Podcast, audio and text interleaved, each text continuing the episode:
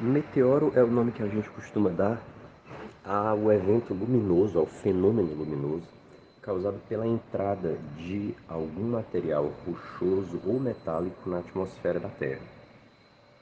Então são objetos que estão fora da Terra e que acabam atraídos pela gravidade do nosso planeta e entram na direção do Sol, né, na direção do chão da Terra. É, e eles vêm em alta velocidade normalmente são muito pequenos, pequenos assim, do tamanho de um grão de areia, um grão de feijão. E é, durante o percurso, eles vão ganhando velocidade. À medida que vão ganhando velocidade, eles vão é, causando uma compressão nos gases da atmosfera que estão entre eles e o chão, a ponto de é, aquecer esses gases. Então, os gases aquecem tanto que acabam é, originando um, na luz, né, originando um fenômeno luminoso que é o que nós chamamos de meteoro.